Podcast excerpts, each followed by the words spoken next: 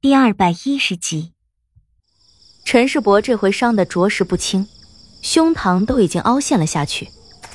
李化生走过去抱起陈世伯，看着他微微凹陷的胸口，刚要开口，就听到陈世伯虚弱的声音：“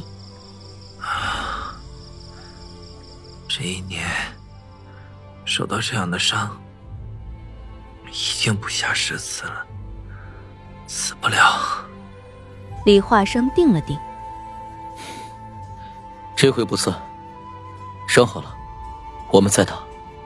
他话音刚落，陈世伯忽然一口鲜血喷出来，喷了李化生一脸。被自己抱在怀里的陈世伯艰难的站起来，踉踉跄跄的走出人群，将自己插在石板里的长剑拔出来撑着自己，看着高台上的靖王，忽然就张开了双手。像是畅快的迎接一场判罚。来吧，趁我现在不能动弹，抹掉我吧。李化生蹲在地上，依然保持抱住陈世伯的动作，深沉的眼眸忽然之间变得冰冷起来，像是一瞬间蹦出了无尽的杀气，一点一点的将清明剑从身旁捡起来。如一头沉默的小绵羊，瞬间变成了凶残的猛虎，缓缓转过身子，目光冰冷如剑的看着高台上的靖王，声音虽然轻，但所带着的怒火却让所有人脊背发寒。他手中的清明缓缓的抬起来，指着高台上的靖王：“你要是敢动他一个指头，我就砍下你的人头。”李化生这话一出。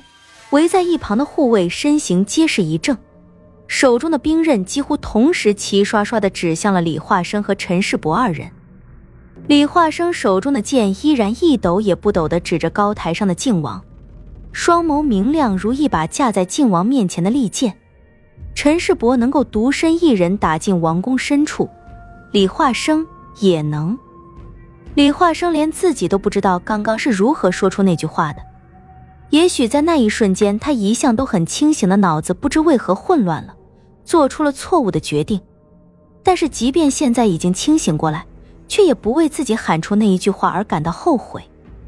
李化生受姬奇性情的熏陶，在一定程度上有些神似姬奇，每说一句话，每做一件事都会考虑很多，后果往往是他考虑最多的一面。这个可以说是好，也可以说是不好的习惯，已经深深的烙印在了他心里。而他喊出那一句话的时候，却完全没有经过大脑。他没有去想坐在高台上的那个人有着怎样的地位，也没有去想这句话说出来之后会有怎样的后果。他什么都没想，剑就这样聚了起来，话也就这样说了出来。高台上的靖王面色陡然一变。却并没有变得愤怒，而是带着浅浅的笑意，微微站起身，甩了甩袖袍，一句话也没说就离开了这里。身旁的幻视拉着细细的调子，高声喊道：“都退下吧，今儿大家什么都没有看到，也什么都没有听到，都知道了吗？”诺。禁卫们齐声应承。那一把把指着李化生和陈世伯的勾戟长枪都纷纷收了起来，围拢过来的禁卫如潮水般有序的退下。不大一会儿功夫，巨大的演武场上就只剩下陈世伯和李化生，还有那一头倒在演武场上挣扎悲鸣的鹏鸟。哥哥，你会后悔吗？陈世伯张开的双臂缓缓放下，再一次用剑撑住自己的身子。背对着李化生，轻轻的问：“我想不会，也希望你以后不要让我感到后悔。”出鞘的清明一寸一寸的没入剑鞘之中，收敛起那泛着青光的剑锋。李化生身上那一股肃杀之气正在一点一点的褪去，逐渐恢复了以往的古井无波。李化生脚步一拐，目光没有在陈世伯的身上多做停留。朝着演武场北面的那一处入口稳步走去，身后飘来陈世伯带着嘲讽的冷笑：“ 你会后悔的，哥哥，你一定会后悔的。李化生的脚步没有任何的停留，空旷的演武场上传来一阵沉闷的回声。那是以后的事，至少，现在，我不会后悔。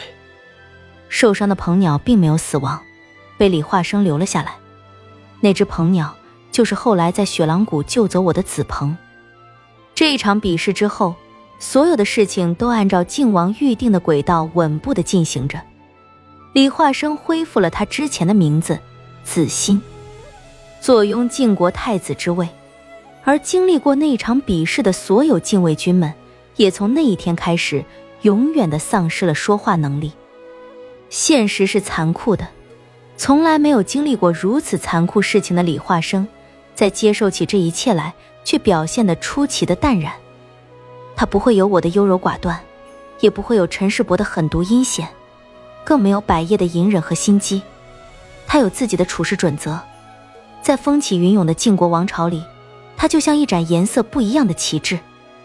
从那一天过后，李化生又有很长的一段时间没有见过陈世伯。姬启和启进他们依然隐于市井，而李化生也并没有要将他们接入晋国王都的打算，因而就分开了。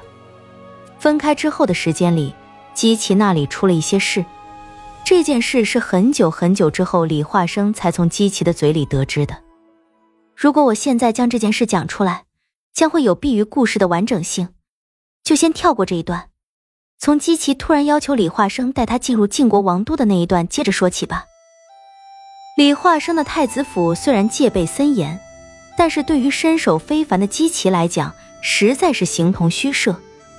而对于姬奇的突然造访，并提出要面见晋王的请求，让李化生很是震惊。姬奇的性子，李化生可以说着琢磨透了。他是属于那种看破红尘，不问世事，管他天王老子还是庶民百姓，都跟自己没啥干系的那种。